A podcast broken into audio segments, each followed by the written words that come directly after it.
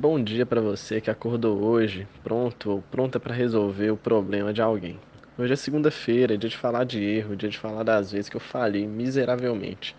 É véspera de Natal, tempo de reunir a família, os amigos e também de reunir os problemas dessas pessoas.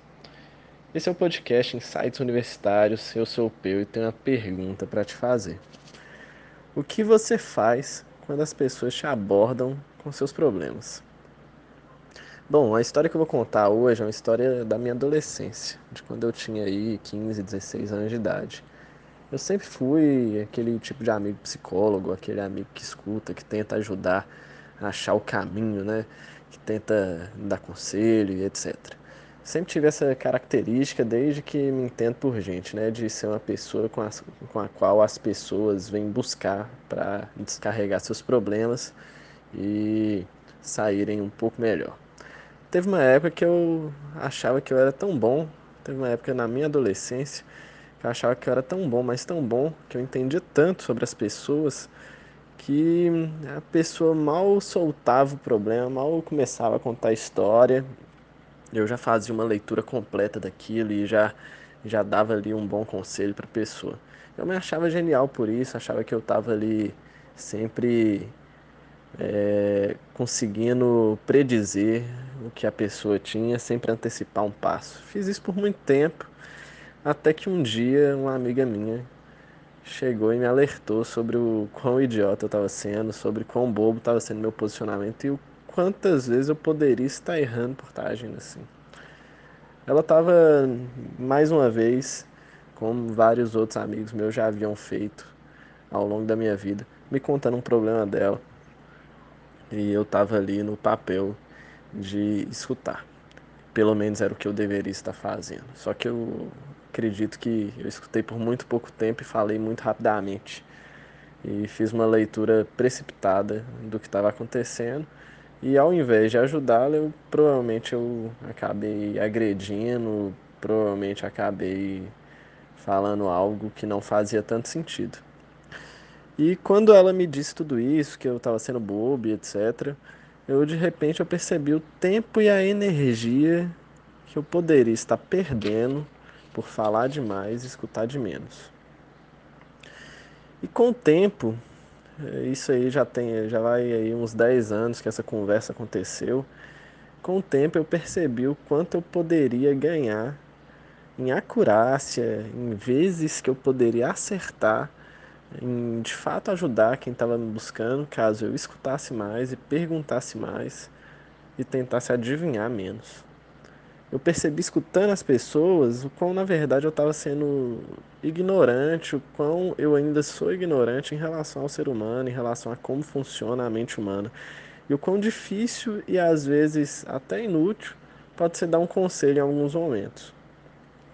Cada dia que passa, eu me convenço mais que o valor pode não estar no conselho. Em muitas conversas, o valor está mesmo em fazer as perguntas certas e manter uma escutativa.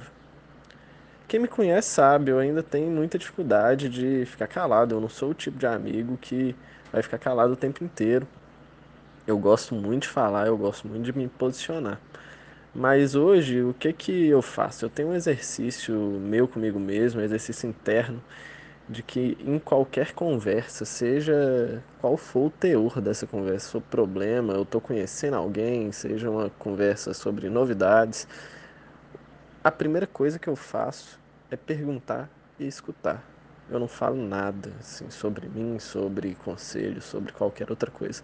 O que eu faço sempre no início de uma conversa, como exercício interno meu, até para eu segurar os meus impulsos de querer falar sempre, é perguntar e escutar.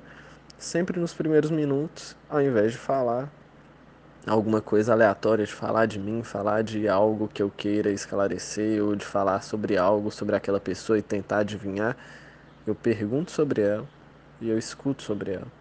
E só depois, já entendendo um pouco mais o problema, que eu vou de fato falar alguma coisa. Às vezes eu falho nisso, mas sempre que eu falho nisso eu acabo errando mais. Né? Então, a minha pergunta que eu tenho para você é: quando as pessoas da sua família, pode ser que você seja alguma referência aí para quem está perto de você, quando elas vierem com seus problemas agora nesse Natal, nesse fim de ano, e te pedirem ajuda, qual vai ser o seu jeito de agir? Eu não tenho uma boa resposta, um bom conselho para te dar sobre isso. O que eu posso te dizer é que eu tenho errado menos por escutar mais, né? Então é isso que eu tinha para te dizer. É, muito obrigado, até a próxima. Mas hoje, antes de me despedir, eu tenho uma dica para te dar.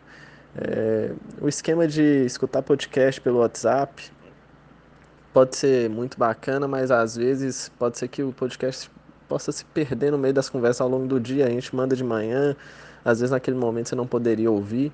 Então, uma dica que eu posso te dar é, eventualmente, se fizer sentido para você, de você fixar a conversa no topo, que aí ela fica sempre lá e você não esquece de ouvir, certo? Então, se você quer é, de fato ficar engajado, pode ser que seja uma boa ideia, beleza?